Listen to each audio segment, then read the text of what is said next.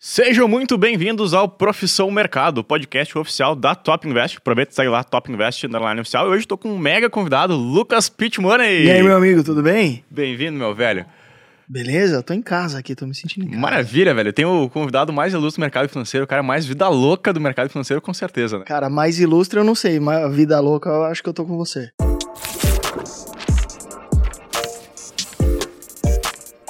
Quem não conhece Lucas Pitt, galera, é economista, youtuber, investidor, sócio de uma casa de análise de investimento, Sim. escritor do livro Buy and Foda-se. Tá aqui, ó, comprem essa birosca. É um cara que tem muita experiência de mercado, né? Já chegou a ganhar 500 mil reais com day trade e depois perdeu 150 mil. Com Em swing trade. dois day, minutos, Day trade eu só me lasquei, mas eu descobri que eu era ruim antes, fui pro swing trade, aí na swingueira da Bahia eu me, me encontrei ali. Cara, me conta essa história como é que você perdeu 150 mil em dois minutos, cara? Isso aí é um recorde, Cara, né? na verdade, o que aconteceu? Eu, eu já era tra- swing trader desde 2013 e 2014, 2015 foi muito bom pra mim. É, e quando você vai ganhando dinheiro no trade, é muito tentador você pegar a grana do trade e reinvestir no trade. Então, como você consegue alavancar o seu dinheiro, ou seja, ganhar e perder também, dinheiro em cima de um dinheiro que não é seu necessariamente, é, eu fui montando uma bola de neve e eu me achava o cara mais foda do mundo, porque eu era de fato bom, não era fodão, mas eu era melhor que a média, sem dúvida. Eu fui aumentando minha, minha exposição até um ponto em que ficou insustentável. Então, quando veio o Joesley Day, né, que vazou um áudio do Joesley é, com o Temer, no dia seguinte, é, o primeiro refresh que eu, que eu apertei assim na, na corretora, o primeiro F5, já foi aquele que dá um ziriguidum no peito, entendeu? Então, ali, a hora que eu apertei F5, eu falei, putz, eu tô perdendo 150 mil reais hoje que eu tenho que pagar amanhã.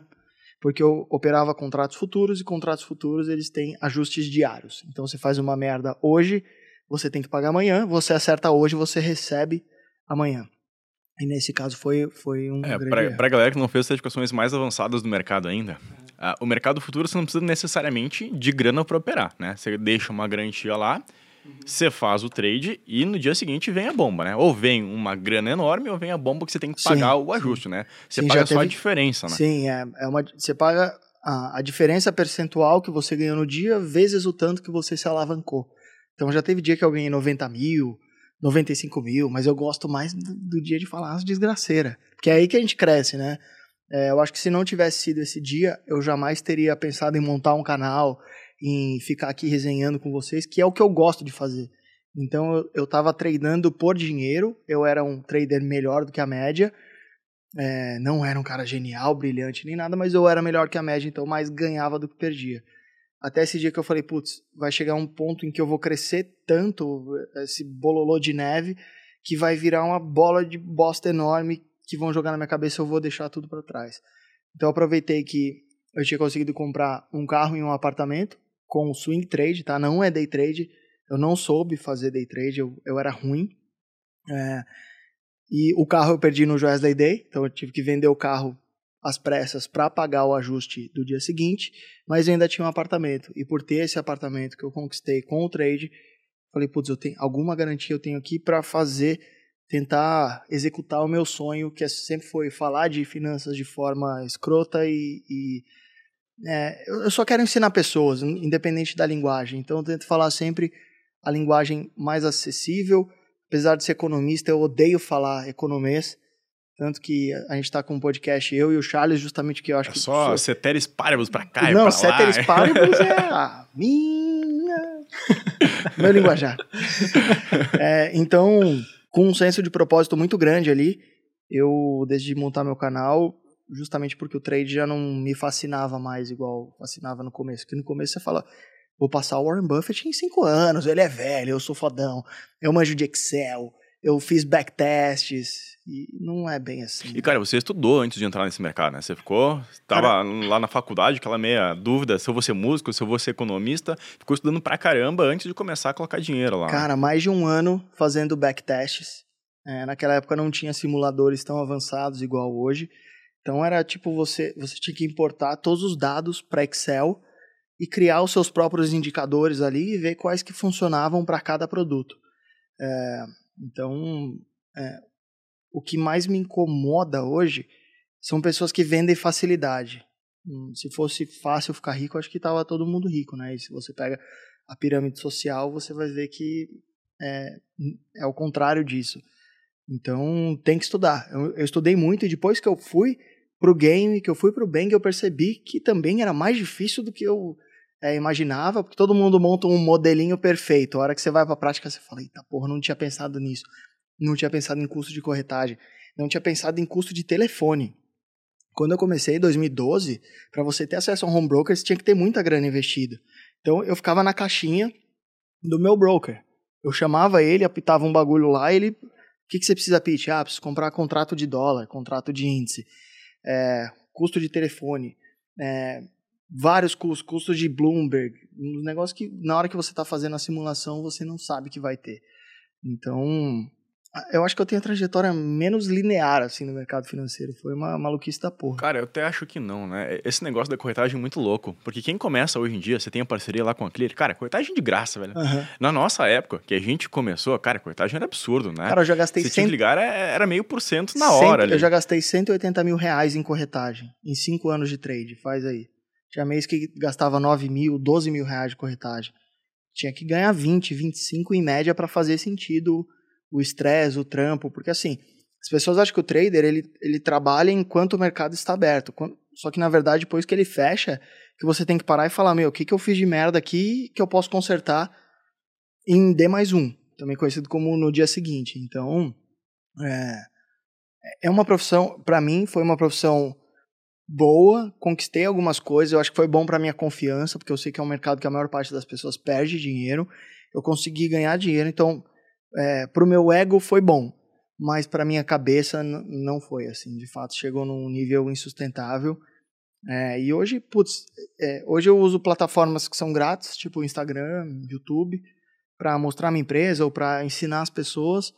E eu não, eu não vejo downside nisso. Eu sei que eu não posso perder as coisas da noite pro dia, igual eu tava sempre com, com o bumbum exposto há, sei lá, quatro anos atrás. Cara, eu, eu não quis desmerecer tua trajetória, mas eu falei que talvez não seja a mais instável de todas. Porque, cara, eu acho que o trade, né, seja o day trade ou o swing trade, eu já fiz day trade, é uma escola pra vida, cara. Que vai te mostrar a resiliência. Cara, você foi lá, você ganhou, você se fudeu, aí você voltou pro mercado, então você conseguiu fazer né, um, um spin-off, cara, você saiu do trade, você conseguiu Cara, qual foi o momento em que tu parou de fazer trade para começar a pensar, cara, não, tem outro mercado, dá para olhar a longo prazo, dá para pensar em fazer uma análise uh, mais olhando os, os fundamentos de uma empresa e, cara, sair da análise técnica para análise fundamentalista, como é que você chegou nessa transição do trade para App Inside? Como é que surgiu a app? Depois que aconteceu o Joesley Day, que eu tive que pagar 150 mil reais para quem apostou contra as minhas posições, eu escrevi no papel: ó, o dia que eu recuperar essa grana, eu vou fazer o que eu gosto, independente do que fosse.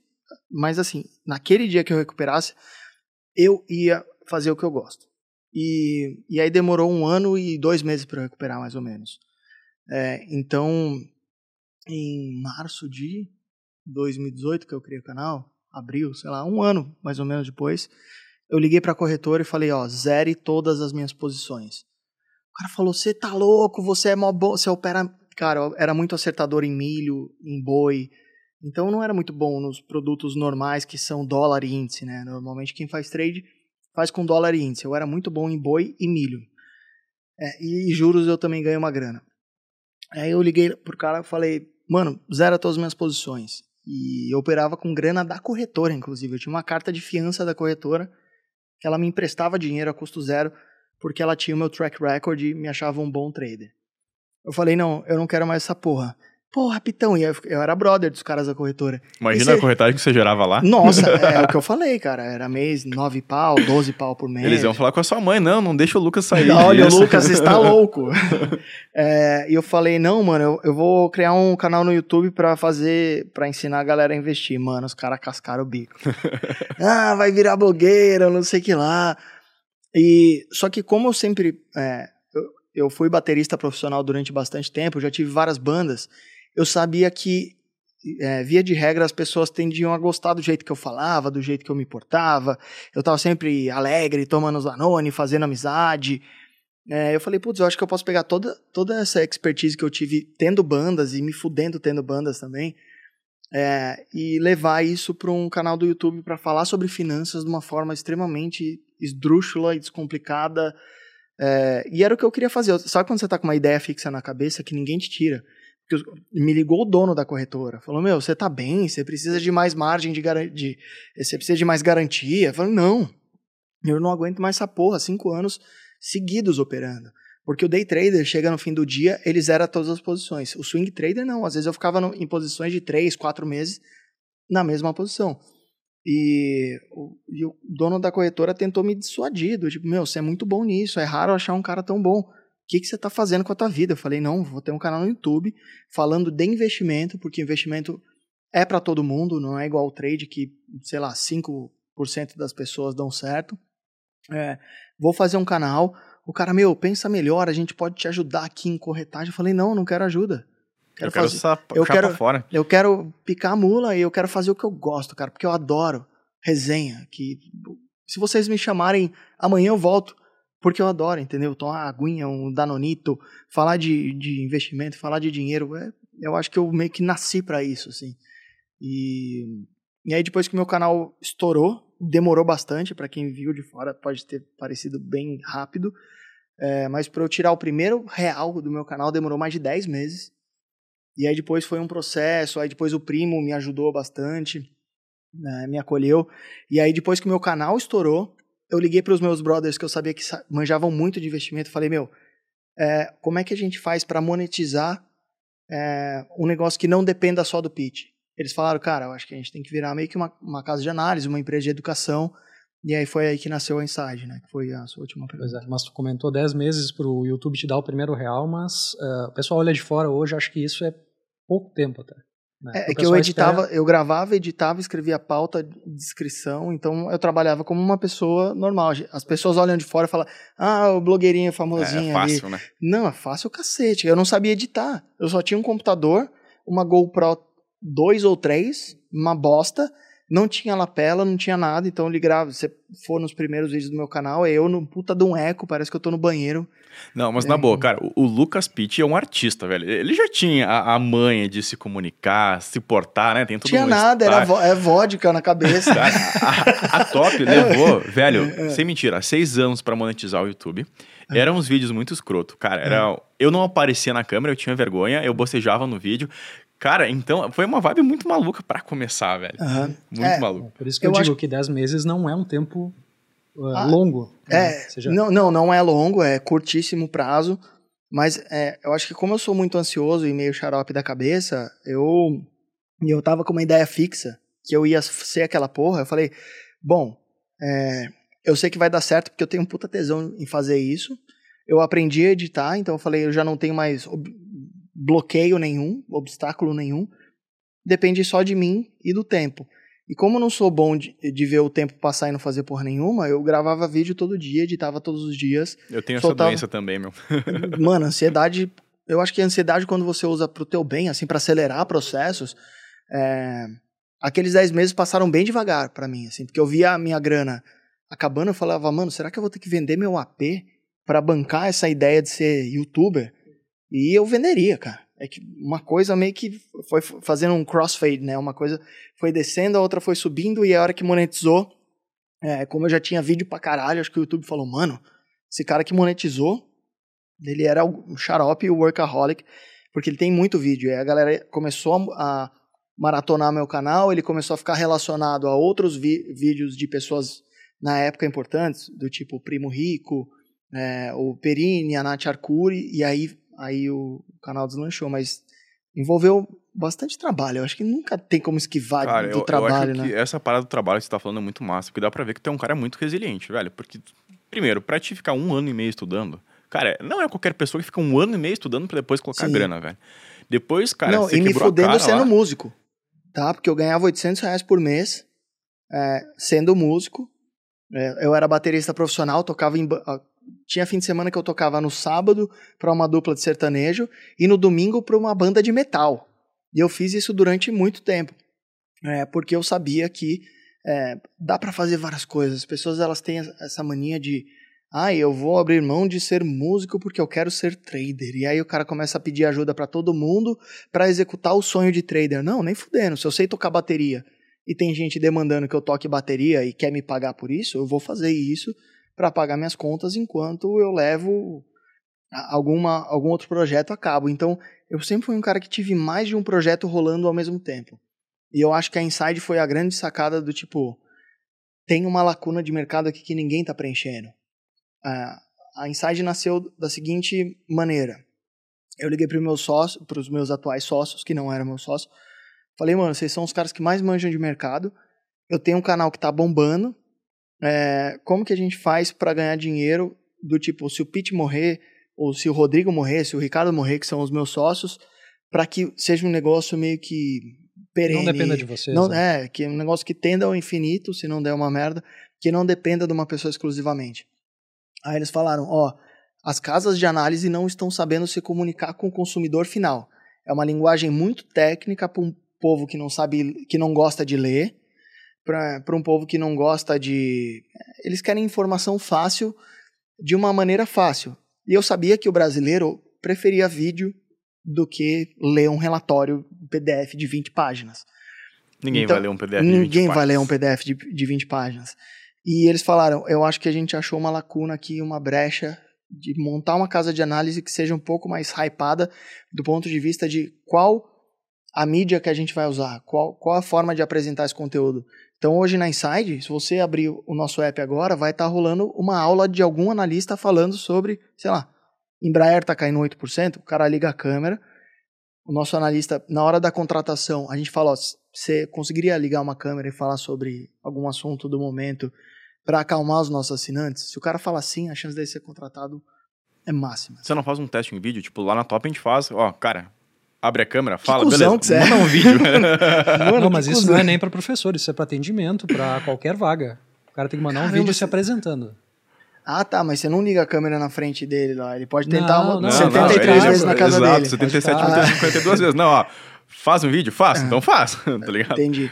É, lá na Inside a gente, é, além das certificações que a gente cobra, que o cara tenha, ele tem que poder é, ter um tesão de abrir a câmera e falar, sei lá, para 12 mil assinantes, que é o que a gente tem hoje, é, sobre o mercado. Então, assim, ontem o petróleo subiu, mas a Petrobras caiu, por exemplo, que não é um movimento normal.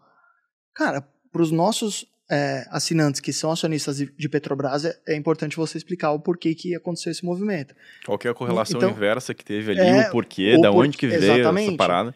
Porque o, o que acontece? O brasileiro ele não tem uma cultura de investimento em bolsa igual ao americano. Né? Então ele, ele, ele não está acostumado com flutuação. Ele acha que o que está caindo está ficando pior e que o, o que está subindo está ficando melhor. E é assim que ele vai à falência.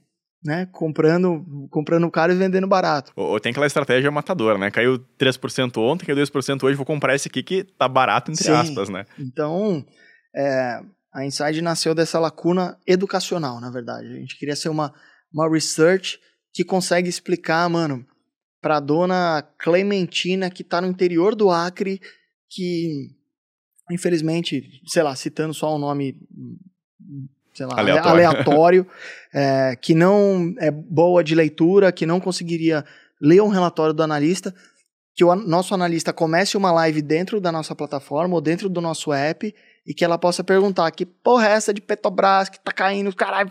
Você fala, mano, aconteceu isso, isso, isso. Nossa recomendação ainda é de compra, está barata, compre.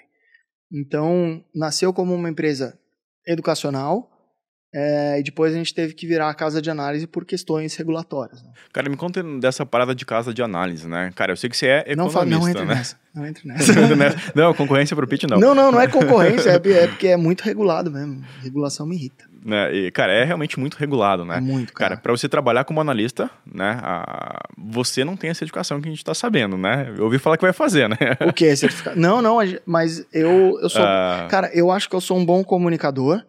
E eu acho que eu sou um bom empresário, assim. As pessoas me veem, tipo, totalmente xarope na internet.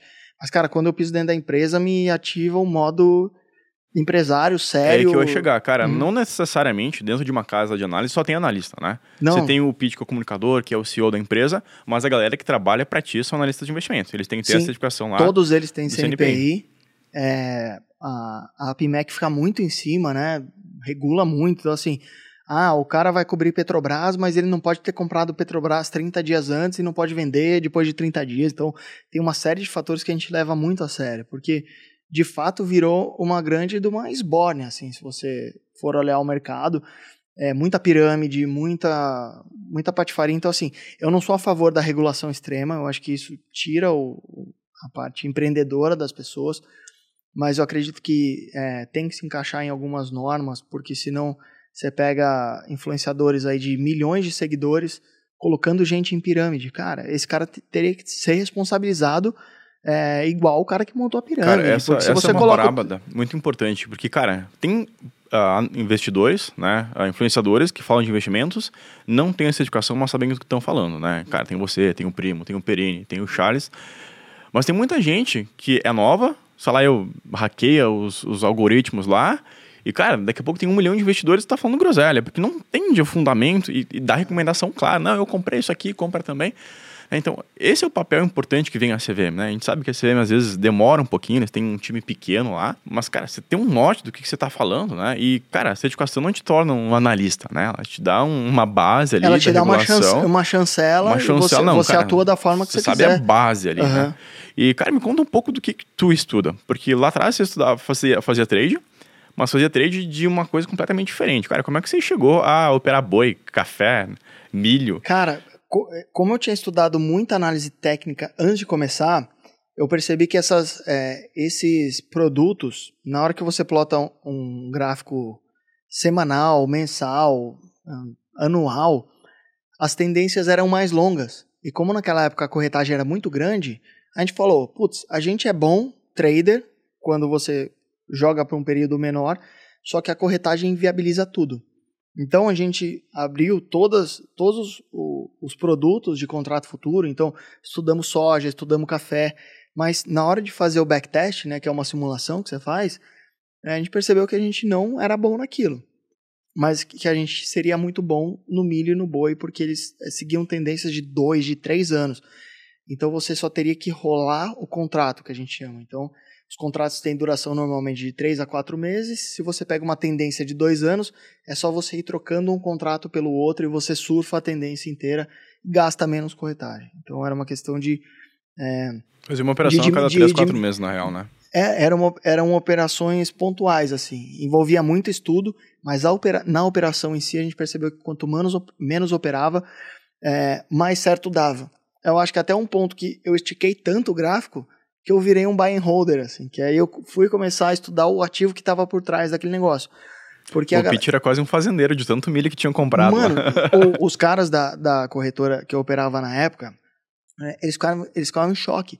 Porque eles estudavam a oferta, eram uns puta de uns. Mano, uns caipira que manjava de tudo. Assim, o cara bate o olho no pasto e fala: ah, tem 837 cabeças. Que você ia ver, tinha 837 cabeças.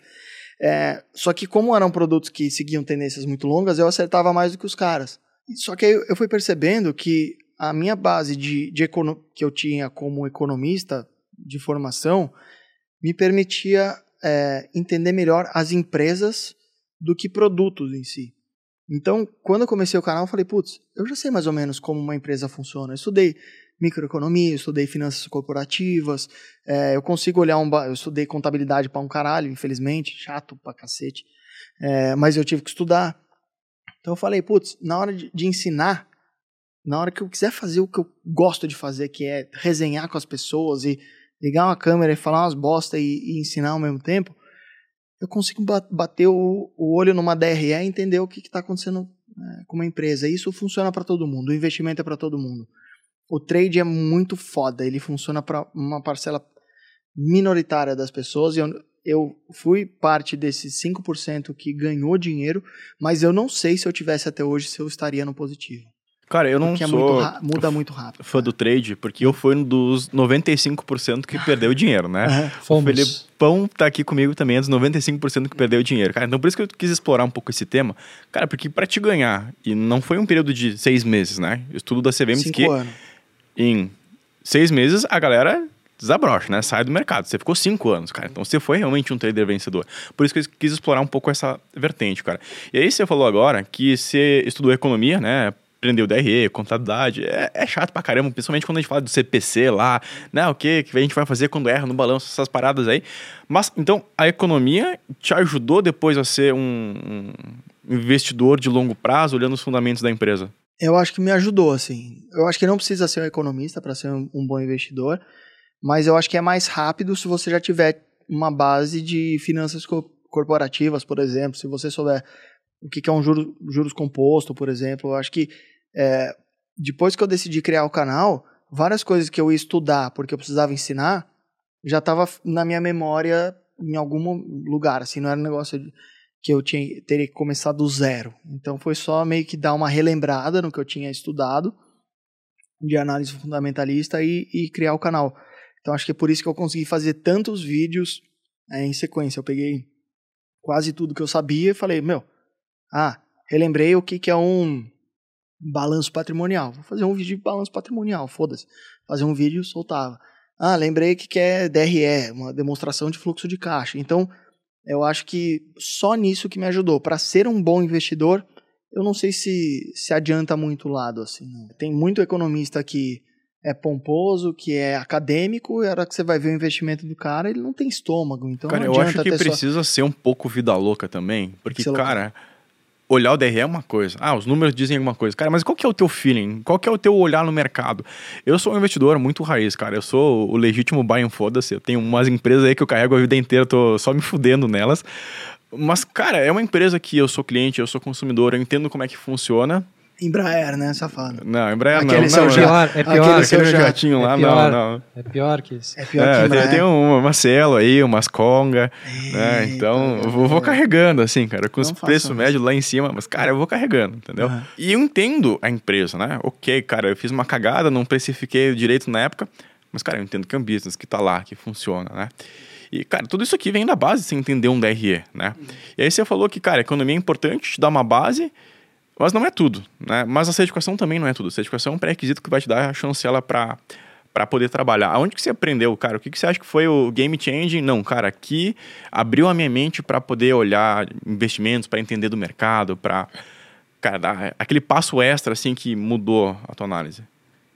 Cara, eu acho que foi olhar para o lado e ver que todo mundo que tentou fazer trade deu errado. E é, várias pessoas ficaram bilionárias apenas investindo. A gente, te, a gente gravou um podcast esses dias com a Luísa Barsi, o pai dela ficou bilionário investindo. Então acho que eu acho que o, o game changer foi um senso de propósito, tipo, eu sei o que, que essas pessoas fazem, eu vou fazer isso com o meu dinheiro e eu vou expor minha vida na internet. Foi basicamente uma conta tão fácil quanto essa, assim. Vou ter um alinhamento extremo com o meu público, então se eu investir na empresa tal, eu vou mostrar que eu investi é, se eu não investir na empresa tal, eu vou explicar o porquê que eu não investi. Então, o Game Changer, na verdade, foi só eu ter um canal para expor é, as minhas opiniões e as minhas ações, principalmente. Porque hoje, na internet, todo mundo opina sobre alguma coisa, né? Aí você fala, mano, então abre o seu trade map aí, vamos ver onde você, onde você investe mesmo. Vamos ver se é o brabo mesmo que você fala. Cara, eu fazia então, isso com meus alunos, fiquei com medo de ficar sequestrado, velho. Mas você abriu o teu? Não, abriu a minha conta, raizão, fazia live toda quarta-feira pros é, alunos não, lá. Bilionário não pode abrir o Trade não.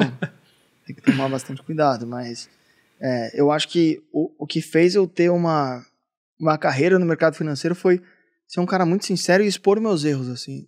O economista, via de regra, ele tende a ser aquele cara meio pomposo, meio perfeitão, e eu acho que eu vim meio que uma pegada meio que anti-herói, assim, mostrando muito mais as minhas cagadas. Porque se você. Todo mundo vai errar pra caralho como é, empreendedor, como investidor, como pai. As pessoas fazem merda, cara. Se você for muito transparente com relação às merdas que você faz, a chance das pessoas gostarem de você falar, mano, também já fiz essa merda, também já pensei, já quase caí numa pirâmide, também já não sei o que lá. Eu acho que é isso que, que aproxima as pessoas, assim. É, não só aproxima, mas ensina também, né? Sim. Faz parte do processo educacional das pessoas. E ensina barato, né? Porque Exato. a pessoa aprende com o meu erro e fala, porra, se o Pete não é um cara tão burro e, e incorreu nesse erro, Eu sei que por aqui talvez eu não deva ir. Por exemplo, eu não soube fazer day trade, cara. Eu, cara, eu fiz mais de 10 mil backtests, mais de 10 mil simulações. Era muito lindo o day trade nas minhas simulações. Na, na vida real não rolou. Foi o que aconteceu comigo e eu falo isso abertamente. Ah, mas se você tivesse vendendo curso de day trade, você estaria zilionário. Bilionário. Mano, Vemos isso todo dia. Mano, eu estaria, velho. Com o público que eu tenho hoje, se eu migrasse do buy and hold pro trade, eu estaria muito mais rico do que eu sou. Só que, bicho, você encostar a cachola no travesseiro e falar, eu contei o que eu faço, a, a minha verdade pro meu público, eu sei que enquanto eu estiver vivo, eu vou ter uma carreira.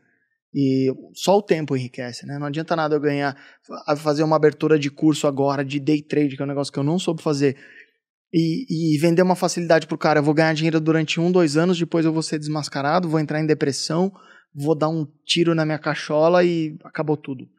É, então, eu- sou um amante do longo prazo, assim, eu acho que, que é isso que... É, e eu acho que o day Sustenta. trade, ele, day trade, assim, até como swing trade, o day trade ele não tem uma barreira de entrada para o cara hoje no mercado. O cara ele quer, lá, deu errado alguma coisa na vida dele, ele, não, ele tá desempregado, ele diz, cara, eu vou ser day trade porque eu fiz um cursinho aqui, a barreira de De entrada é três baixa, horas, de três horas. Que não é nada, né? Para nada Três no horas o cara nem financeiro. lê um balanço, né, velho? Exatamente. Mano, três horas E você o não entende nem o que, que é um balanço. Exato. E o trade ele ainda tem a, a questão do mindset da pessoa, né? Porque nem todo mundo tem a cabeça preparada para absorver a volatilidade do mercado no day trade, Sim, né? Então ninguém tem. é muito difícil. Os que prosperam nessa profissão de trader, efetivamente, são poucos, pouquíssimos, né? E eu acho que é muito interessante a tua jornada porque tu teve sucesso fazendo swing trade, sendo investidor de trade, Financeiramente. financeiramente, tirando as questões psicológicas envolvidas, né? Não tu teve, isso. tu teve sucesso no teu canal do YouTube, tu Hum. ainda tem sucesso no teu canal do YouTube e tu tá tendo sucesso também agora na Inside, que é Uhum. uma casa de análise, né? Sim. Como todo brasileiro trabalhador, é, a gente não tem tempo de analisar a empresa, às vezes a gente não tem qualificação para analisar a empresa. Explica para nós como é que é essa relação da Inside, como é que ela realmente ajuda a senhorinha lá do Acre Ah. a entender melhor o Como é que mercado era o nome da financeiro. tia lá? Eu, eu chutei Vladimira, sei lá. Explica para nós como é que essa senhorinha vai conseguir investir melhor através da Inside. É, eu acho que é o formato com que a gente apresenta as coisas. Então, tem muita casa de análise hoje que tem uma, uma equipe de marketing maior do que a equipe de analista. É, é, é o comum hoje. Eu acho que a gente. Hoje a gente é o maior universo de cobertura de casa de análise do Brasil. Por quê? Porque a gente é uma casa de análise, não é uma empresa de venda de relatório, é uma casa de análise. É, então, a gente. é, hoje, se você abrir um relatório da Inside, na primeira página você já resolve a tua vida. A gente tem um time de design que, que cria como se fosse uma aproximação para tipo um velocímetro. Sabe aquele tipo Fear and Greed Index que Uhum. as, É. as pessoas usam Bitcoin. pra cacete para analisar criptomoedas, por exemplo? A gente tra- tenta transformar tudo aquilo que pode ser visual em coisas visuais. Então, tem muito mais é, gráfico. Cara, a gente pega, entra no RI das empresas e não tira um print do RI. Te manda para o nosso time de design redesenhar aqueles gráficos. cara. Até porque aqueles gráficos lá, puta que pariu, né, velho? Aqueles Cara, é uma bosta, vai- é uma Meu merda, Deus, é tudo velho. fora de escala. Não, a gente tem um time de análise hoje que tem mais de 10 pessoas, de, de, de design que tem mais de 10 pessoas, então mais ou menos o tanto que a gente tem de analista, Porra, meu, tem- eu sou do mercado, eu tô nessa parada aqui desde que eu sou criança. E não é uma tem uns bosta, gráficos né? lá que não, Não, dá pra entender. Você olha assim, aí tem é uma todo barra pix- gigante, tem pixelado, um aqui. é uma merda. uma merda. É uma merda. E, inclusive, hoje em dia, a gente é, dá uns feedbacks para os RIs das empresas do tipo, esse gráfico, esse gráfico tá errado. A gente fala, cara, porque como a gente tem que mandar para o nosso time de design, é, de designers que não são economistas, é, a gente não pode mandar um, um negócio errado pro cara. E é quando a gente olha a escala, a apresentação, a gente fala, cara, isso aqui tá uma bosta.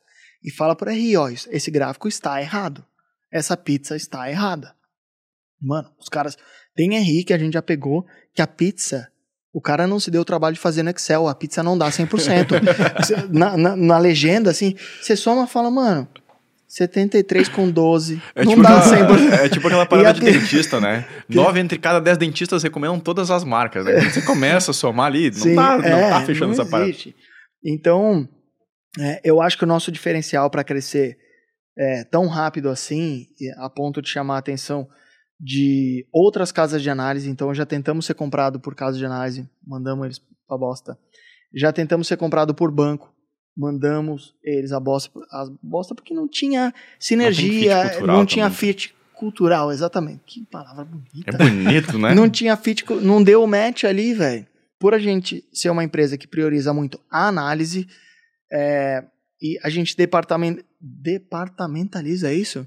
Então, assim, o, o analista que cobre banco e seguradora, se o outro analista que cobre, sei lá, é, máquinas e equipamentos falar, "Ah, eu tô fudido, eu não tenho, eu preciso fazer um relatório de VEG e, e ele tentar passar pro analista de banco e seguradora, o cara vai falar, não, mano, eu só, man- eu, é, eu só manjo de banco e É segurador. outra giga expert de assunto, né? De, e, É. cara, e faz muito sentido entender mais o setor, cara. Porque você não tem como analisar, cara, sei lá, eu quantos setores oficiais a gente tem na bolsa. Nossa, cara, deve ter mais de É, tem os- 30. os setores oficiais lá daquela classificação do S&P e tem os setores que a gente, cara, tem uma empresa, por exemplo, que não tem nada a ver com outra, né?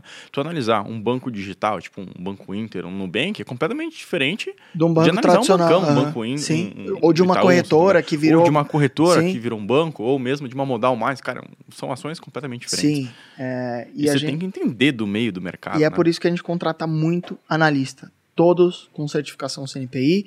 E primeira coisa que eu falo pro cara na- entrevista é: o que, que você gosta de estudar? Se você tivesse que escolher um setor, não vem falar. Ah, eu gosto de varejo e. e sei lá, um bagulho que não tem nada a ver. Varejo e banco. Não.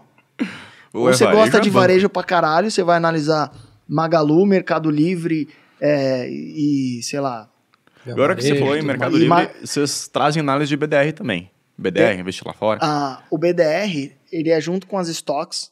Então a gente faz a análise da stock. A gente faz uma. é, a gente vê a cotação do dólar naquele momento em que o relatório vai ser escrito. E também tem aquele lance de que às vezes uma BDR equivale a tantas stocks. Então a gente faz uma a gente faz análise da stock para quem quiser investir diretamente lá fora. E aí a gente transpõe isso para BDR para chegar num preço justo, num preço alto. Cara, você tem um time de analista gigante. Quantas pessoas Cara, tem lá hoje? É gigante. Presencialmente eu sei que a gente tem 12, mas eu acho que a gente deve ter uns 20. Cara, E quase todo mundo é analista. Tem vaga porque aberta? o marketing. Cara, Tem tem, vagas, vagas, então, vagas. tem vagas abertas lá pro time de comercial. É, tem vaga aberta pra galera que manja de CRM. É, porque o que acontece? Como o marketing ficou nas minhas costas durante esses dois anos e meio, e eu tive um porra, uma porra de um burnout motherfucker, cara, eu preciso de uma equipe que trampe em algum momento que eu queira sair pra Cara, comer vamos, uma vamos pizza. aproveitar esse momento, galera aí que é fã do Lucas Pitt, manda currículo pra onde? O que, que eles precisam ter? O que, que você olha pra contratar uma pessoa? Cara, depende do posto que a gente está aberto, assim, as vagas que estão abertas. Mas você pode mandar e-mail para falecom@insideapp.com.br. É, manda lá teu currículo, a gente categoriza em pastas ali, de acordo com o que a gente acha que as pessoas se encaixam. E uma- hoje é dia, a gente está gravando, hoje no Dia das Mulheres. Mulheres, cadê vocês, cara? A gente recebe 300 currículos, vem tipo quatro de mulher, juro, a proporção Cara, é, verdade, essa, cara. É verdade, na top também é assim, cara. Difícil, A né? gente quer contratar a mulher, cara, mas elas não ajudam, a gente. É, mandem currículo pra mandem, gente. mandem currículos. A gente, é, a gente tem duas mulheres lá porque a gente pegou elas pelo cangote ali. Não, não, Não, não literalmente, não né? literalmente, obviamente. Mas a gente falou, cara, não podemos perder é, essas duas mulheres porque elas imprimem uma dinâmica diferente de trabalho e, e é muito foda. Então a gente tem vaga, cara, para atendimento, é, para comercial, para quem manja de CRM, para programador barra programadora. Não, programador é nosso. Ah, é? programador, é- Você é um são, danadinho. nós. Você tá tentando contratar também? Estamos contratando programadores também, cara. A Sempre gente- estamos, né? A gente sempre contrata programador, a gente paga eles, eles não entregam. É maravilhoso. é. Meu sonho é ser programador. Ah, A galera vai ficar braba comigo agora, mas, cara, eu brinco que o, o programador é o pedreiro do século XXI, né? Meu, tipo, ele quer Ele é- receber o dinheirinho lá na sexta-feira, segundo ele não aparece. Né? Porque, não, todos eles, é, em algum momento, quando eles têm que entregar, é sempre uma semana antes do prazo de entrega, eles, eles têm uma crise de depressão muito, muito profunda. já, já, já passamos por cinco pessoas que, que é legal, seguiram essa linha de raciocínio. E, Enfim, programadores, que, trabalhadores, estamos contratando. e a questão do pessoal que trabalha com certificação lá. O pessoal é só CNPI, tem alguma outra certificação? É, a gente contratou um cara que tem CFP, É, talvez a gente contrate um cara que tem CGA, que tá no, no pipe. É, putz, cara, assim, como a gente é uma, uma casa de análise, maior parte é, tem que ter CNPI justamente para assinar o relatório e para também assumir um compromisso com o nosso assinante, né? Porque eu pego o nosso relatório e eu deixo as pessoas baixarem grátis, a gente dá sete dias grátis. É, então tem que ter algum nível de comprometimento ali. Eu acho que a certificação é justamente isso. Não é só uma chancela, porque não adianta você ter a certificação e, e ser ruim de trampo, né? Porque estudar e várias, várias certificações são uma decoreba do cacete, né? É, não, você tem que entrar na empresa, mostrar resultado, agregar com novas ideias. Hum, a, hoje, a certificação é tipo nota de corte. Tem, beleza. É, passa para a próxima etapa. Não tem. Certificação tchau. hoje em dia eu acho que virou meio que uma, uma commodity, assim, cara, do tipo. Não, não que não tem empresas que, que prestem um serviço melhor. Tipo a Top Invest.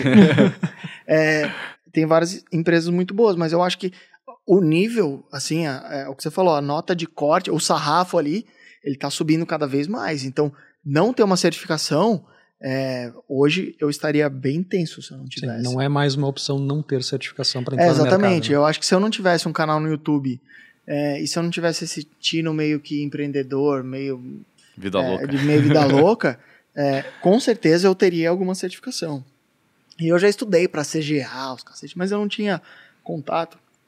Falei, eu vou montar um fundo de investimento, não tinha canal, não tinha nada. Falei, mano, eu tô estudando pro CGA, mas eu não conheço ninguém rico. Foda-se, essa certificação. Vou fazer outra coisa. Cara, mas... você tá contratando um CGA, né? Que? Então tá no pipe contratar um CGA. Quais são os teus Cara, eu, planos eu acho futuros? que a gente tem um mano lá que é CGA, mas ele eu acho que ele não trabalha presencial. Eu não sei. Cada dia que eu chego na, na empresa tem um mano novo lá que eu tenho que me apresentar e, e é maravilhoso, assim. Mas é, o cara tem, eu acho que além da certificação, hoje em dia o, fu o funcionário, o colaborador, ele tem que ajudar a empresa é, no macro Vestir também. a camisa, ele né? tem, cara, ele tem que vir com uma ideia boa e ser um bom executor. Porque tem cara que é ruim de trampo, mas vem com umas ideias muito boas, aí você fala, tá bom, excelente ideia, implementa. O mano corre, e, e tem um cara que também só quer fazer o, o feijão com arroz, o papai, o papamama ali, não, também não rola. O mercado tá ficando muito seletivo porque tem muita gente entrando. É o mercado que mais gira dinheiro no mundo, né? O mercado de capitais no mundo gira trilhões de dólares por dia. Então a concorrência é muito grande. Você vir com uma carteirada, com uma certificação, é muito importante. Então, putz, eu acho que é, o, o, podcast que eu tenho com o Charles, que é Os Economistas, eu acho que se a gente não tivesse estudado economia, pagar o Corecon, um beijo pra galera do Corecon que, que me mandou a fatura. é, eu acho que se você não tiver pelo menos uma chancela ou alguma certificação, as pessoas vão falar, mas tá bom, por que, que eu confiaria no Pete? Ah, porque ele é economista, porque ele tem 10 anos de mercado e às vezes ele dá umas derrapadas, ele bebe demais e derrete no podcast, mas o conhecimento tá lá nele. Então, querendo ou não, acho que a certificação ainda dá uma chancela do tipo, você pode falar desse assunto de forma, é, de forma até mesmo mais incisiva. Né? Porque o cara que não tem a certificação, ele fica sempre meio em cima do muro, do tipo, pô, será que a CVM vai mandar uma cartinha? É. Ela vai mandar, a questão é quando. É, quando que ela vai é, te é mandar? tipo a tranquilidade, cara. Cara, Tem você- certificação, nossa, eu tô É, tranquilo. é. Você a dá uma zerada. Não, e é muito bom porque aí você não tem mais desculpa para não dar certo. Depois você Exato. tem a certificação. Você não tem que falar, ah, não, mas eu. Não, você já tirou a certificação. Você tá Se limpo, você não cara. ganha dinheiro é porque você é um profissional ruim ou ruim. Cara, deixa eu fazer outra pergunta. É, é legal a certificação, porque ela dá muita oportunidade do cara que se descobriu mais tarde. Sim. Tipo, eu tenho 31 anos, cara. Eu trabalhei em imobiliária a vida inteira. E, cara, que nem você, eu ia nas horas extras, né? Era tipo das 6 às 2 da manhã, eu trabalhava em Top Invest, eu ia lá criando vídeo, criando minhas aulas, até que um dia eu dei certo, cara. Só que tem gente que, cara, aos 30 anos era advogado, era médico, era engenheiro, cara, putz, bateu aquilo que tinha lá, não era isso que eu queria pra minha vida. E a certificação dá essa oportunidade. Não, cara, eu vou fazer uma certificação, eu vou molhar o pezinho ali. Então o cara estuda às vezes 20, 60 dias, depende da prova. E ele consegue ter, tipo, uma chancela mesmo pra cara, eu vou mergulhar de cabeça no mundo dos investimentos, vamos ver se funciona para mim. Você é economista, mas e teus sócios, cara, são todos economistas também? A gente se formou junto, cara. Do, Ah, que demais, do velho. primeiro ao quinto ano. E, e eu devo minha vida a esses caras, porque o que acontece? Quando eu tava no quarto ano de faculdade, eu entrei pra uma banda que foi muito quase que não estourou. Tipo, a gente, mano, já tava tocando na MTV, os caralho, a gente falou, eu falei, mano, eu quero ser um rockstar, eu vou mandar tudo pro inferno. Eles falaram, Pete, você não vai mandar pro inferno. Meus, só, meus atuais sócios que estudavam economia comigo são caras extremamente é, disciplinados e, assim, nada a ver comigo, mas sabe quando os amigos, aqueles amigos que não tem nada a ver com você, que te ajudam pra caralho e é, eu ajudo eles a ter uma vida um pouco mais leve e cachaceira e eles me ajudam a ter uma vida um pouco mais disciplinada. Salário pitch funciona mais ou menos da seguinte forma: a gente estuda na PUC, a gente faz economia, você tá no quinto ano, você só precisa escrever uma porra de uma monografia. Você é bom de escrita, você fica mais no bar do que na faculdade, você nunca pegou uma DP. Eles falaram, cara, porque a faculdade de economia na PUC é muito fácil entrar. Entraram 400 pessoas. Isso e se, é formar, foda. e se formaram menos de 40, velho. 90% das pessoas rodaram no meio do caminho. Eles falaram, cara, você vai no bar, você fica tomando pinga com limão, que era o que eu tinha dinheiro na época pra comprar, custava R$ 2,50. Você fica tomando pinga com limão, você ensina a galera. Porra, só termina essa faculdade, mano. Um dia a gente vai ganhar dinheiro junto. E demorou pra isso acontecer, a parte do dinheiro, mas é, eles sempre me, me trazendo pra uma realidade que artista viaja na maionese. Você deixar, o cara vai embora e a hora que você vê ele tá na Cracolândia. É, com o Gustavo Ilha.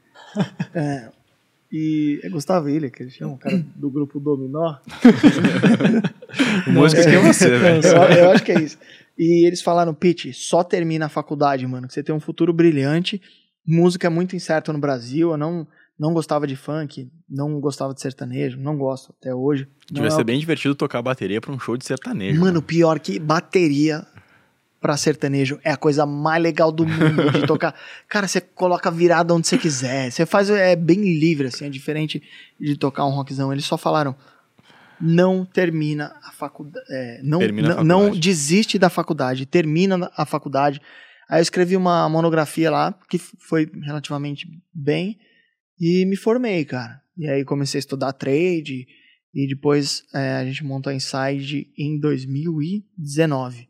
Julho de 2019, a gente identificou essa lacuna no mercado e tentamos montar uma casa de análise um pouco mais cool, assim, na forma de apresentar o conteúdo.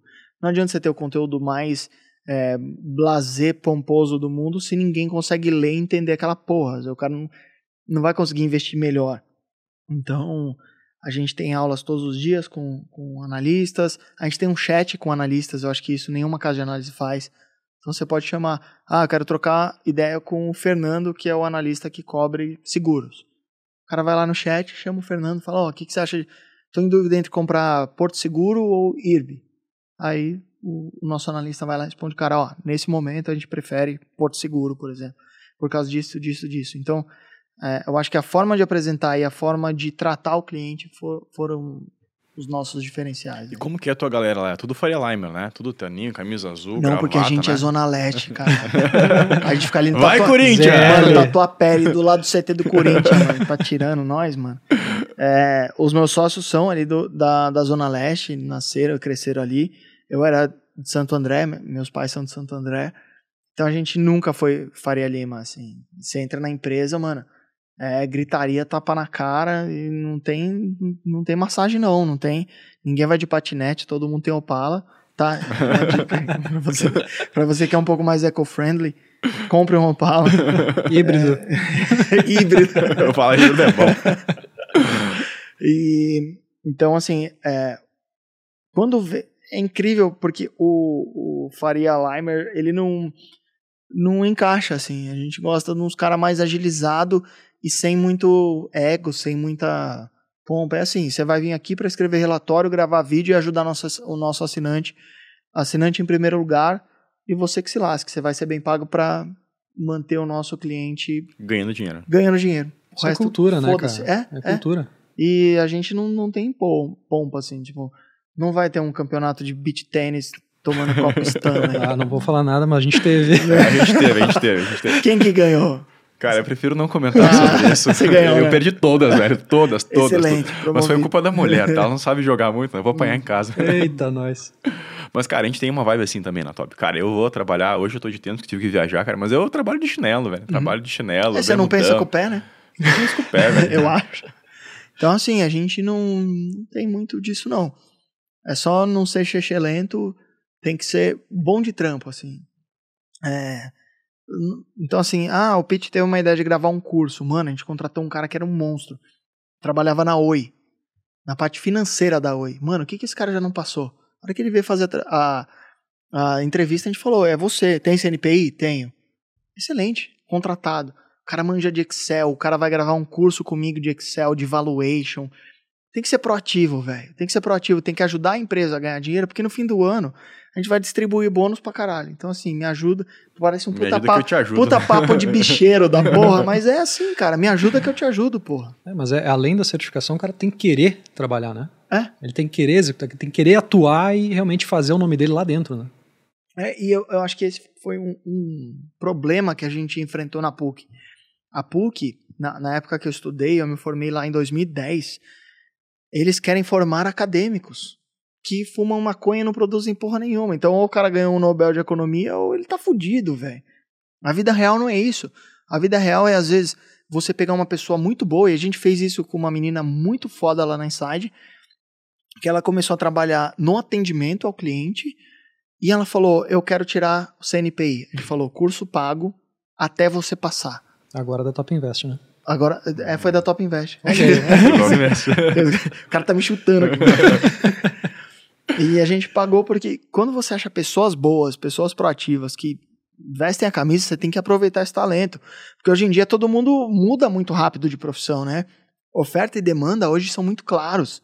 Você não precisa circular só no seu círculo de amizade ali. Você pode ter um LinkedIn foda e entender onde você pode trabalhar e muda de emprego muito rápido. Então, quando você acha uma pessoa muito foda, é mais fácil você é, certificar ela e fazer ela ganhar 20, 30 pau por mês do que você ficar perrengando, tendo que contratar, demitir, contratar, demitir. Então, eu acho que o diferencial na Inside foi assim, a gente identifica, quando a gente identifica um talento, é tipo, mano, o que, que você precisa pra você estar tá aqui? Ah, eu quero um time com três pessoas. Três pessoas, aliança. Cara, eu acho que essa é a vibe legal da certificação. Sim, a certificação virou commodity, mas a vibe é essa, cara. Você pegou uma pessoa que era de outra área, cara, passa na certificação, vira analista e, cara, tem duas qualidades que você mostrou muito aqui nesse podcast, cara, que é resiliência, cara, você passou por uma vida aí e paixão, cara. Porque, cara, é que senão você desiste na, na desiste, primeira. cara. A galera entra no mercado financeiro, nossa, assim, tem trilhões que rodam todos os dias. Tem, é, o cara assiste Lobo de Wall Street é, e acha mas que vai não ter é essa um vibe, barco. cara. E, e vai ter dias bons, vai ter dias ruins. Uhum. Se tu não tiver perseverança, não, cara, eu tô fazendo isso aqui porque eu gosto. E eu comecei como trader, eu comecei fazendo todas essas picuinhas que você fez aí também, uhum. cara. Mas é a paixão, cara. Eu me descobri que eu gosto de dar aula, velho. Eu sento lá no meu quadro, faço uns rabiscos meio louco. A galera reclama da minha letra de propósito. Uhum. E, cara, é uma vibe que, cara, depois que eu recebo os depoimentos, nossa, eu passei, Kleber mudou a minha vida. Uhum. Cara, semana passada o guri, ele ganhava 800 reais trabalhando no Burger King, velho. E ele entrou num banco dois meses depois. Que animal. Cara, ele ganha mais de VR do que ele ganhava trabalhando dia e noite no Burger King. Eita porra. Velho. E transformou a vida do cara. Mas, cara, essa educação foi um pré-requisito.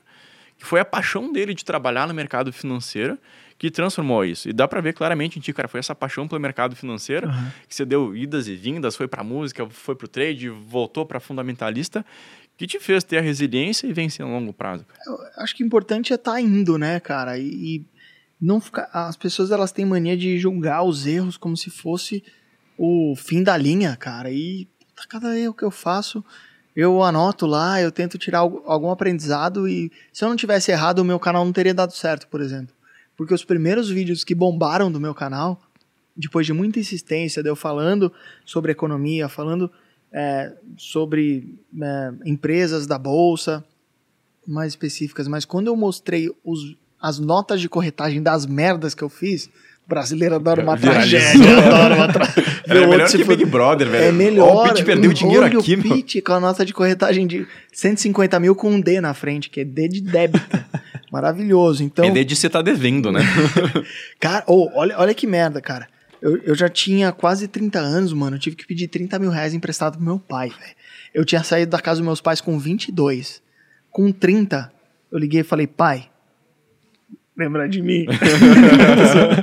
falei, pai, fudeu, fudeu. Ele falou, Você não tinha que ter aquele áudio do caralho. Aí eu falei, tô indo vender o áudio, vai faltar 30 conto ainda, mas eu acho que eu sou bom nessa porra. Me empresta trintão, hein? Porra, não sei o que lá. Me emprestou. E aí depois eu recuperei e dei uma BMW pra ele. Acabou dando certo, porque é, no trade não tá tudo na sua mão. Quando você é empresário, mano, tá tudo na sua mão. Todo mundo se fode com imposto, é, todo mundo... O mercado é igual pra todo O mercado mundo. é igual. É óbvio que tem gente que sai na frente, tipo meus sócios, que tinha um blogueiro maravilhoso ao lado, ao lado deles. Mas sempre tem alguém que tem. Ah, eu- meu pai é empreendedor. Mano, meu pai não é empreendedor. Eu sou um puta do empreendedor. Porque eu sei consertar a cagada rápida. Eu odeio me definir. Mas se você falasse, Pete, fala uma qualidade que você tem, velho. Eu acho que a única que eu tenho é assumir o erro rápido e para isso você não pode ter ego, você não pode ser vaidoso, você tem que assumir o erro e consertar ele o mais rápido possível. Porque as pessoas hoje olham, é, Guilherme Benchimol, é, Jorge Paulo Lema, falam, "Mano, nossa, que trajetória maravilhosa, mano, o cara fez bosta Se pra fuderam pra caralho, caralho. se fudeu pra caralho, noites em claro, é, pensando em problema, nunca é fácil. Se fosse fácil, tava todo mundo rico. Não, Cara, essa inclusive, é falando do, do Benchimol, velho, vale a pena ler o livro dele, cara. Na raça, já li, Na raça, meu. maravilhoso, cara. Tudo que ele se fudeu pra chegar onde chegou, cara, não é qualquer um que tem a perseverança de chegar. Já troquei ideia com ele. Vocês já trocaram ideia com já, ele? já, já troquei uma Ah, ideia com ele, cara. são- Eu gra- gravei com ele semana Nossa, passada, foi ele- uma aula, assim, velho. Ele é bom, cara. Ele é bom. Então, assim, é, eu acho que o teu maior inimigo, assim, é o teu ego. Que é o que te, te mantém. Ai, eu sou empreendedor e não sei- Agora tá na moda, né? Não, eu sou o meu próprio patrão. Não, mano, antes eu acho que você precisa dar uma trabalhadinha pra alguém, ver como é que a vida é, passar uns perrengues, tomar umas encoxadas no metrô. Véi, ser furtado. Porra, acho que faz parte de é, criar uma casca. Porque chega num nível de, de casca tão grossa que você já perde o medo de fazer qualquer coisa.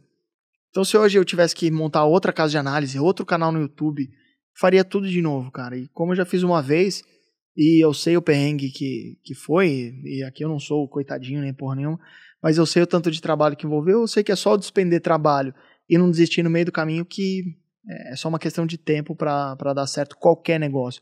Qualquer negócio. Mano, tem cara que fica rico vendendo vendendo água. Não tem, o Rick Chester não tem uma Tem, história mais ou exato, menos exato. assim? É. Ficou rico Caralho. vendendo água. Mano, o cara tava competindo com todos os vendedores de água. E ele foi, fez diferente o bagulho. Então não, não tem desculpinha. Para de assistir esse podcast e vai trabalhar, seu vagabundo. Não, não, espera terminar. Já tá no fim. Espera aí, nem tava no fim, tá ligado? Como perder a audiência. Muito bom. Mas até ah, o Lucas escreveu o livro Buy and Foda-se, né? Como investir bem sem entrar em parafuso. Conta também a história de como ele começou. Conta a história um pouquinho do canal do YouTube. Mas eu achei muito interessante o livro, aí falando diretamente para ti, Uhum. porque ele é um livro que te leva do início, ou seja, o cara, o, inicio, o investidor iniciante, ele tira muito desse livro. Aham. Mas eu comecei a investir em 2008 e eu tiro muito desse livro também. Porra, que legal, fico feliz. Não só pela, pelo, pelo beabá que está aqui dentro, Aham. o ensino que está aqui dentro, mas é um livro que também tranquiliza o cara que já é investidor. Eu Uhum. estava comentando com o Kleber antes de vir. Ele te lembra que o longo prazo é o que importa, né? Os ruídos que acontecem no meio do caminho não importam tanto quanto o longo Sim. prazo, né? Exatamente, eu acho que é se manter aportando durante muito tempo. é, e eu acho que todo investidor, eu não, sei se eu falo isso no livro, mas eu acho que todo investidor ele, é um- ele tem que ser um pouco estoico, assim, do tipo, o que está sob meu controle? Ah, é o tanto que eu ganho está sob meu controle? Não exatamente, mas está mais sob seu controle do que a sua rentabilidade, por exemplo. Então, acho que o tempo investido está sob seu controle. Quanto antes você começar, melhor, porque você vai fazer muita bosta. Então é melhor você errar pequeno e errar novo do que errar velho e grande. É, e também o, o aporte, que é o tanto que você abre mão de um prazer presente para desfrutar mais do futuro. velho. Cara, eu acho que esse Acabei é de. um... é, resu- não compre o livro. 175 Compre, compre. páginas eu falei em, em 30 É, segundos aqui. o, o maior aprendizado é, é o começar cedo e É, errar é. pequeno. Cara, eu brinquei aqui, eu Uhum. tenho posição incógnita, tenho posição em eu tenho posição em ultrapar, mas são posições de muito tempo. Você é loucão, hein? É de muito tempo. Cara, eu peguei lá no topo, cara, mas são posições aí que tem mais de 10 anos. Uhum. E foi eu começar pequeno, cara, esse prejuízo aí é tipo dois mil reais hoje, que pra mim hoje Aham. é zero, cara. Mas são lições que eu carrego comigo, tipo, foram aprendizados que, cara, é comprar todo mês, investir todo mês. É bem foda-se, cara. Deixa lá, se virar pó, né? É, eu acho que é isso. Na verdade, o, o termo buy, buy and foda-se, eu tento explicar um pouco isso no livro, porque eu fui um pouco mal interpretado, assim, até mesmo por ser um cara um pouco hum, polêmico, digamos assim. É assim, qual empresa, é, aquela, acho que o Warren Buffett falou isso uma vez, mas é basicamente, qual empresa que você compraria hoje com mentalidade de sócio, para que tudo mais constante, né, ceteris paribus, tudo mais constante, você é, se mantivesse sócio dela até o dia que você morresse. É a frase do bom velhinho. O Warren Buffett propõe Uhum. essa, é, essa reflexão. E eu acho que é basicamente isso. Qual a empresa que você gostaria de ser sócio? Você sentar numa mesa com o dono lá e falar, eu sou dono dessa porra. Quais empresas que entrariam nesse hall? É, é, por isso que o livro foi escrito. E a arte do rebalanceamento é importante também, né? É, de você diminuir o risco, é, ter o risco sob controle, aporte constante e paciência pra um caralho, não tem como dar errado. E se você empreender no meio do caminho e der certo ainda, puta que pariu. Aí você garante umas três gerações da, da tua família facilmente. Muito bom. E a planilha que tu comenta dentro do livro, ela está disponível dentro do Inside também? Ela tá. Ela, não, ela ficou grátis agora.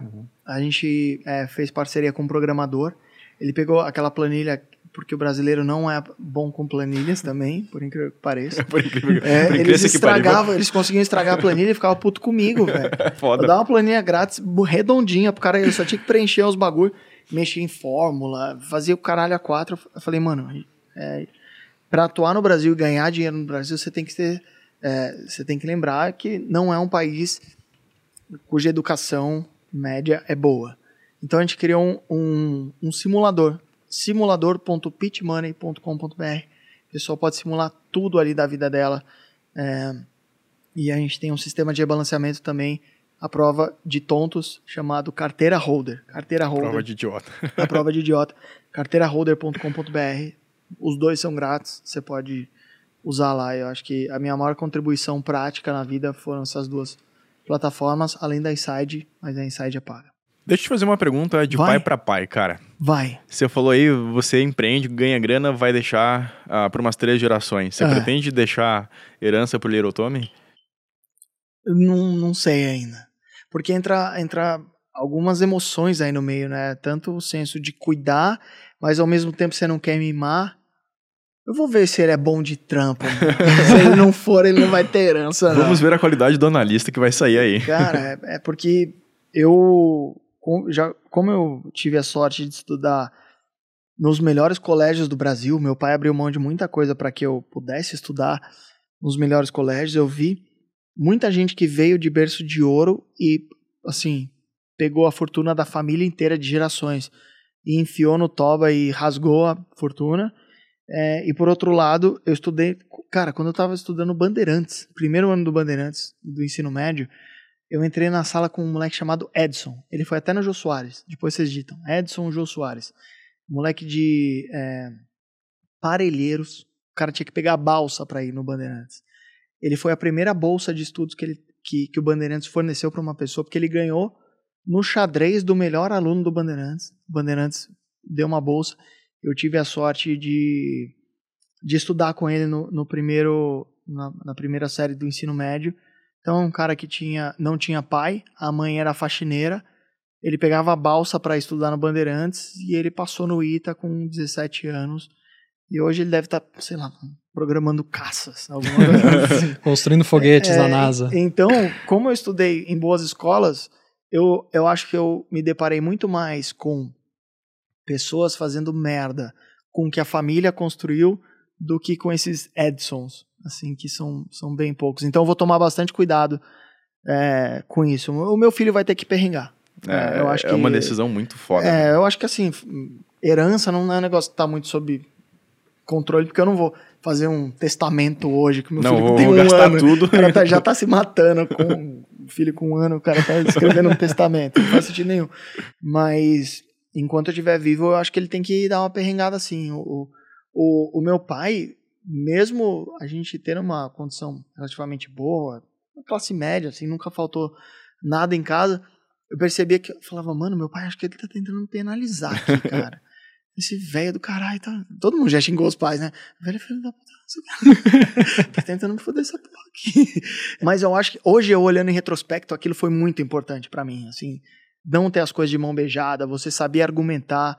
Então, mano, chegava final de ano e falava: caralho, e essa nota 6 aqui em ciências? Você não queria um PlayStation? É importante fazer esse tipo de abordagem. Eu acho que eu, algum nível de meritocracia eu vou querer é, passar isso pro meu filho, porque o mundo é assim.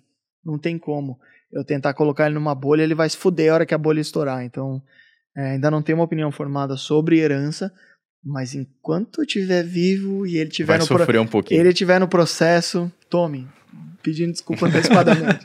Você se fudeu. Cara, essa é uma, uma pergunta que eu gosto muito de te fazer, cara. Porque tem uma história de vida muito parecida com a tua. Uhum.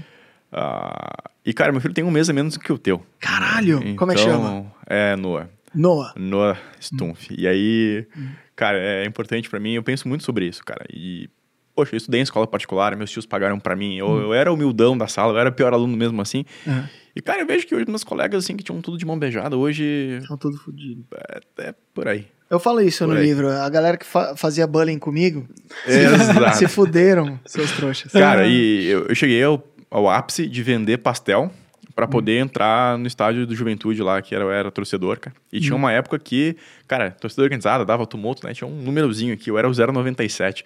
O policial olhou pra mim assim, né? Apresentou a identidade, sem futuro 097. Cara, aquela parada mexeu comigo, Ah, assim. é? Cara, eu queria hoje saber quem que era aquele policial. Ó, tá vendo? Sem futuro aqui, ó, velho. To- chupa essa. É, Chupa essa. mas é assim, a- as pessoas que se importam é, com é, os bens da- das outras pessoas nunca dão certo, né? Eu acho que quem cuida do que do que está sob controle da própria vida é o que é o que prospera, assim. E com a internet eu vejo que depois que eu comecei a dar as, dar as caras, muita gente começa a palpitar na sua vida, né? Que você vira uma pessoa pública.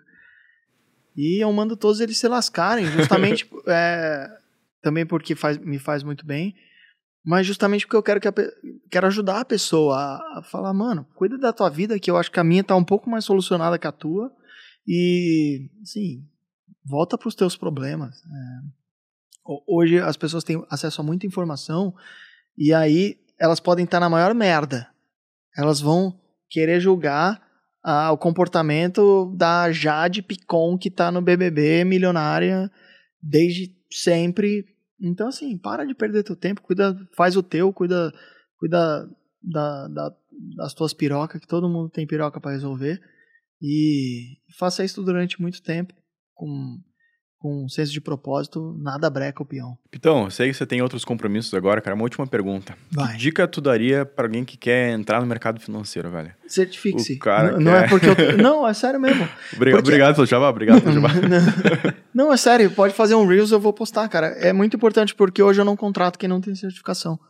Então, não troco o meu dinheiro. Eu prefiro, é, sei lá, eu internalizar algum processo na minha empresa é, e, e não ter que pagar um profissional. Só que eu sei que quem é certificado produz melhor. A gente já tentou contratar pessoas não certificadas e realmente não rola, justamente porque para tirar a certificação, você vê se o cara tá no game ou não.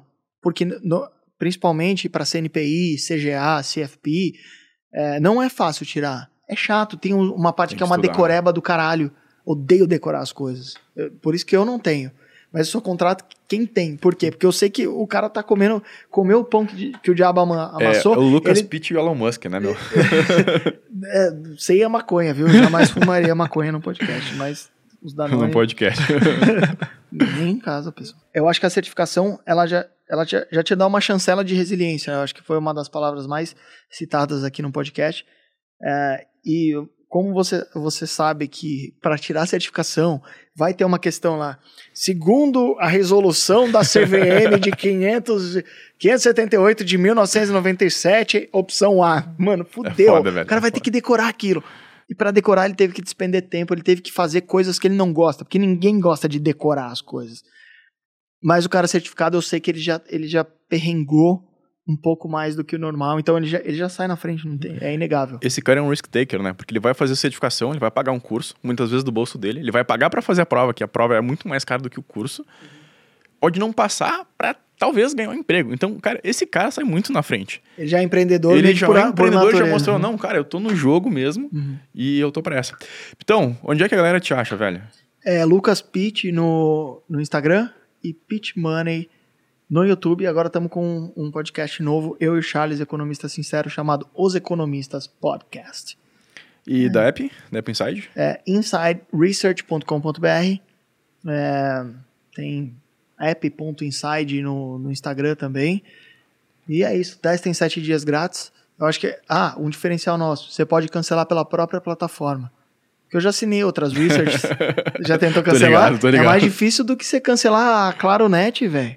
Você ficar lá duas horas no telefone. Estamos sem sistema hoje, senhor. Então, fica a dica que a Top Ó, Invest ó. também tem esse esquema, cara. É. Você tem sete dias grátis, cancela pela plataforma, não tem que falar com ninguém lá. É. Transparência 100%, Na cara. Inside você clica na, ensinando a cancelar. a você clica lá na sua fotinho, vai em assinaturas, cancelar a assinatura, ninguém vai te torrar o saco, você volta. com- Por isso que vários clientes que estão passando, sei lá, a gente custa 45 reais por mês. Eu sei que 45 reais por mês para algumas pessoas fazem muita diferença. E tem gente que até cancela e fala: Meu, não queria cancelar, é só um momento da minha vida. A gente fala: Não, beleza, cancelado aqui. Depois de dois, três meses, a situação da pessoa melhora, ela volta. Aí compra meu curso, que custa muito mais caro do que a própria Inside. Então, acho que assim, você jogar limpo com, a- com o cliente é o que faz. Transparência é o que faz você ter uma carreira de, de algumas dezenas de anos aí. É, nossa política é exatamente igual, cara. Transparência, o nosso preço tem o melhor custo-benefício do mercado, justamente porque a gente transforma a vida das pessoas, né, cara? Talvez é uma recomendação de investimento tua vai transformar a vida de alguém, né? Sim, sem dúvida. É, como é que as pessoas acham é, Cara, A Top me acham em kleber.stumpf, Ah. lá no Instagram. Tem um canal no YouTube também, Top Invest Oficial no Instagram. Ou no YouTube, Filipão, galera te acha onde? No LinkedIn, Felipe Gubert, Felipe Gubert Cruz, desculpa, e no Instagram, Felipe Gubert. Excelente. E E, vocês breve- têm, e vocês têm certificação de tudo? Tudo, tudo. A gente, olha, olha que chique, né, meu? Ah. É One Stop Shopping. Então, cara, é todas, absolutamente todas as certificações do Brasil hoje, a gente tem cursos preparatórios. Cara, é da galera Não do- só de finanças? Não, de Agora- finanças. Não, agora gente entrou é Eu fiquei com um pouco de medo de Não, vocês. gente é não- financeiros, cara, financeiros. Aham. É, não, agora entrou o SUSEP, que não é especificamente só finanças, Aham. mas é o único que sai um pouquinho, assim. O resto Que, é só que cuida mais de seguros. Exatamente. privados, né? É, é e não é, né, cara? Porque o corretor de seguros, ele tá no mercado financeiro, inclusive para fazer o CFP, que é uma certificação muito massa Aham. de... Cara, é mais status, né? Mostrar que você sabe que você tem que ter uma visão 360 do mercado.